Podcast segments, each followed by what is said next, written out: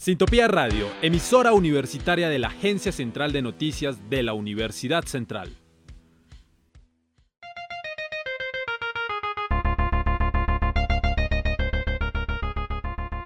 Reciba el fin de semana bien informado. Con Rubik, choque informativo, donde las noticias son más fáciles de entender.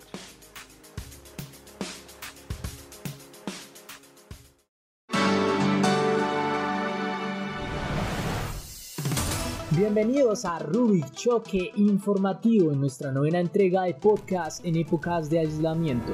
Jornada de protestas debido a la reanudación de clases semipresenciales. El día de ayer los maestros inconformes por la activación de clases iniciaron una jornada de manifestaciones en donde los miembros de la Federación Colombiana de Trabajadores de la Educación FECODE se plantaron frente al edificio del Ministerio de Educación.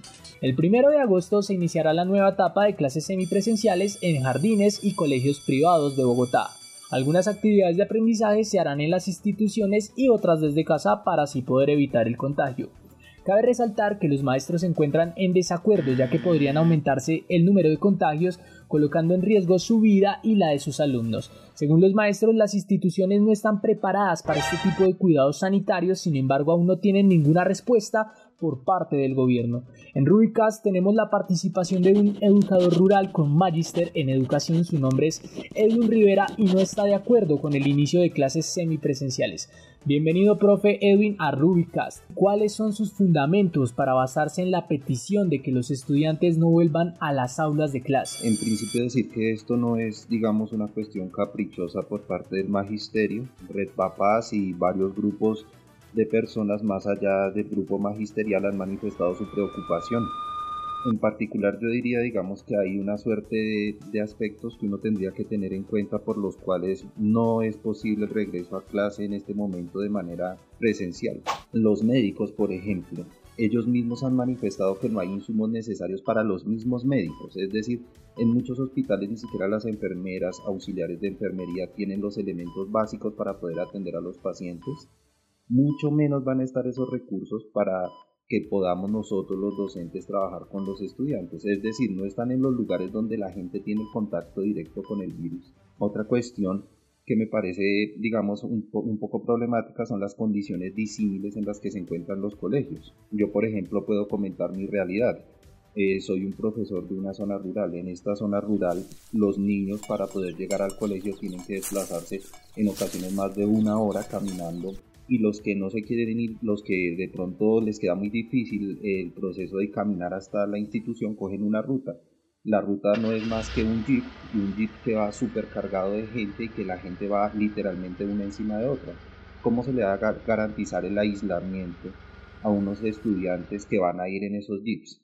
Igual, en el mismo colegio donde yo trabajo, es un colegio que no tiene ni siquiera agua potable, un colegio donde pasan días, a veces semanas, y no hay ni siquiera agua, que es una pauta básica para poder higienizar y lavar las manos. Entonces me parece que el ministerio está obedeciendo más a las normas empresariales que quieren que los niños vayan a los colegios para que los papás puedan ir a las empresas, trabajar sin ningún problema, partiendo de la idea de que el colegio no es un lugar para aprender, sino un parqueadero para ir a dejar los niños. ¿Qué pasaría entonces con el año escolar de los estudiantes y cómo serían esos procesos académicos y de aprendizaje? Cada institución, cada, cada zona realice una lectura de sus contextos, es decir, que miremos si tenemos cobertura de Internet, que miremos a ver cómo, si no tenemos la cobertura de Internet, si tenemos la posibilidad de trabajar con radio, si tenemos la, la posibilidad de trabajar con televisión, etcétera con base a esa lectura de contextos, pues sabremos si vamos a continuar con guías, si vamos a continuar con trabajo virtual, si vamos a,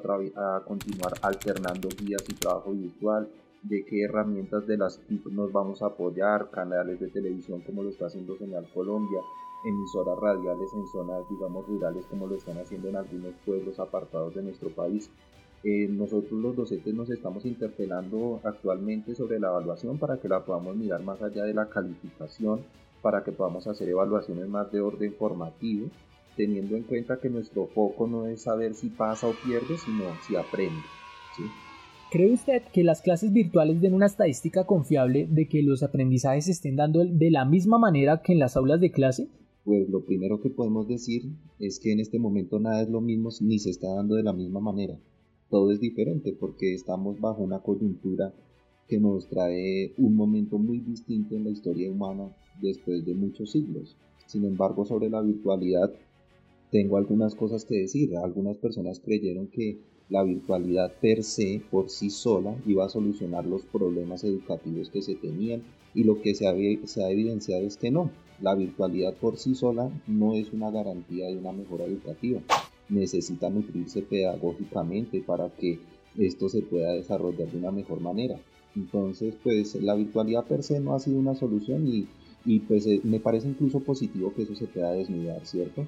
Eh, se podría decir además, no todas las personas tienen cobertura de red, no todas las personas tienen los equipos para poderse conectar. Hay familias que tienen un solo computador en su casa y tienen tres hijos, cuatro hijos. Entonces, con esto quiero decir que, digamos, apoyo el hecho de que nosotros podamos permanecer en este momento trabajando a distancia, pero también hago la reflexión de que este trabajo a distancia tiene unos problemas, pero que estos problemas no es que se hayan creado con el COVID, sino que ya venían latentes desde hace mucho tiempo, han sido desatendidos desde el ministerio y pues ahorita se vienen a desnudar.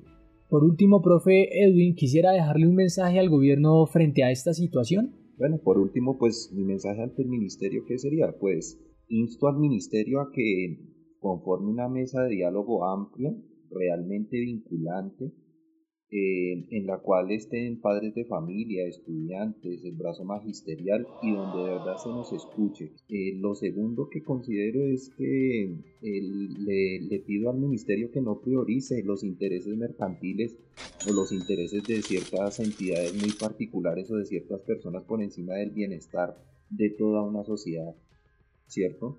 Entonces ya vimos que el presidente en algún momento priorizó los intereses de empresas como Avianca y de las empresas de aviación y por priorizar esos intereses por encima del bienestar de las personas de su país fue que entró el virus acá a nuestro país.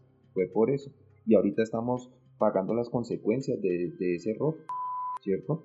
Lo otro que le pido al ministerio es que de alguna manera se reflexione su discurso tecnocéntrico en el que habla que la tecnología y la educación digital llegó para quedarse, pues la realidad fáctica los está interpelando de una manera de bofetada, porque está mostrando que per se esa no es una solución.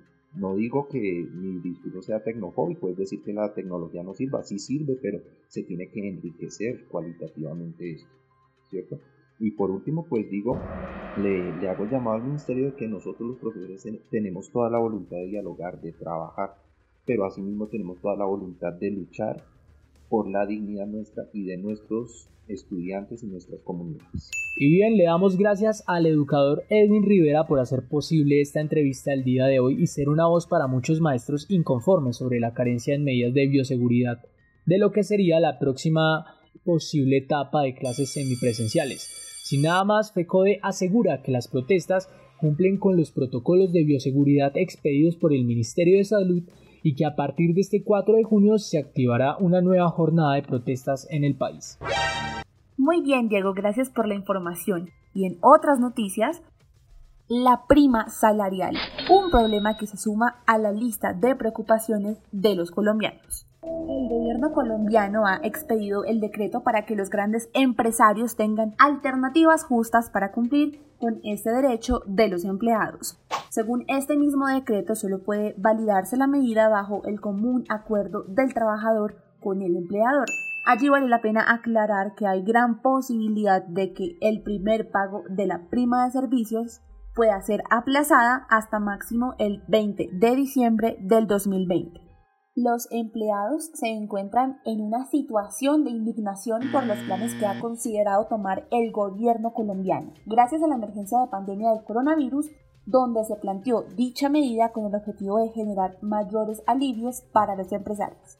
La consignación del dinero podrá efectuarse hasta en tres pagos. A más tardar tiene que estar solventada la deuda el 20 de diciembre del presente año. En la actualidad, los empleados se encuentran en una situación de preocupación porque temen verse en la obligación de diferir su prima salarial en distintas cuotas, aún más cuando se sabe que hay personas que por medio del teletrabajo ahora invierten mayor cantidad de tiempo y entonces que les fuera arrebatado este derecho a la prima sería una completa injusticia.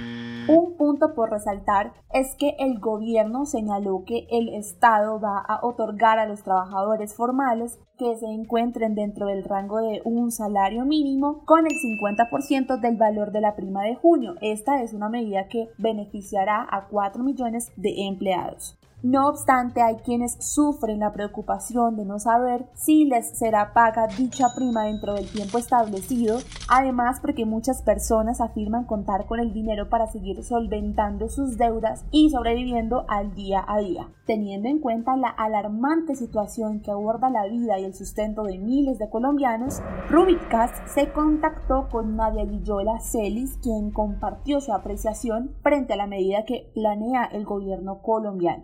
Ella actualmente es coordinadora de operaciones de McDonald's para Colombia, Aruba, Curazao, Trinidad y Tobago.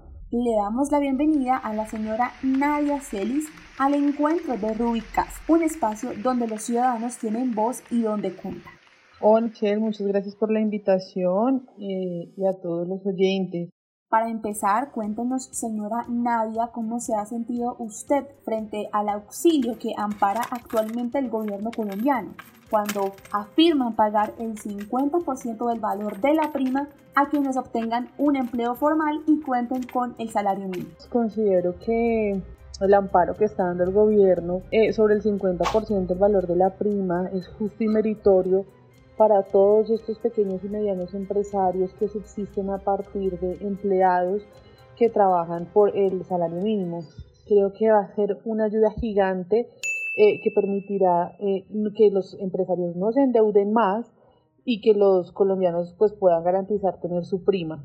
Y en este orden de ideas, ¿cómo se vería usted afectada si tuvieran que prorrogar el pago de la prima salarial? Si me tuvieran que prorrogar el pago de la prima salarial, creo que todos los colombianos nos veríamos afectados en la medida en que hay muchos pagos que están para final y mitad de año o muchos gastos que están programados acorde a la prima. Muchas veces ese amparo o ese dinero que se da de más es por un gasto que tenemos de más y es un gasto anómalo a nuestra economía. Entonces afecta todo en la medida en que tienes que buscar de dónde sacar un pago de un gasto que no tienes programado pero que sabes que va a llegar. Bueno, señora Nadia, ¿usted cree que la medida le hace justicia a la cantidad de tiempo que ha invertido en el cargo de la coordinadora de operaciones para McDonald's? Bueno, considero que todos trabajamos el 100% de nuestra jornada laboral, cumplimos con nuestros horarios, entonces pues creo que lo justo es que todo el mundo pues pueda recibir su prima legal, porque como lo leí en muchos medios, hay muchos trabajadores que dicen yo no trabajé por horas o por momentos, mi trabajo fue constante, pues consideramos que el dinero debería entregarse. Y creo que nosotros hemos invertido, un, bueno, yo he invertido un montón de tiempo y bueno, pues creo que si recibo mi sueldo me veré satisfecha con la cantidad de tiempo que he invertido y que también lo hago en pro de la compañía. ¿Considera que Arcos Dorados está en la capacidad de concordar el pago de la prima salarial y que será algo que beneficie a todos sus trabajadores? Creo que todas las empresas, no solo Arcos Dorados, están haciendo esfuerzos sobrehumanos para poder cubrir los gastos de nómina y salvaguardar a sus empleados. Creo que ellos harán todo lo posible por pagar la prima a todos sus empleados. Ya muchas empresas, por pequeñas o grandes que sean, han tenido que recurrir a préstamos bancarios para subsanar nóminas. Bueno, señora Nadia, mil gracias por su tiempo aquí en Rubicast, por compartir su experiencia y su preocupación. Esperamos que al respecto haya una pronta solución. Muchas gracias a ustedes, Rubicast, por compartir este espacio y esperemos que vengan tiempos mejores. Gracias, Michelle. Bueno, oyentes, muchísimas gracias una vez más a la señora Nadia por compartirnos la situación que actualmente vive. Solo esperamos que haya un común acuerdo donde todas las partes sean beneficiadas y donde las personas no tengan que verse afectadas precisamente por algo que se supone es un derecho. Sin nada más, esta es una noticia en desarrollo y terminamos con esta emisión de podcast en cuarentena.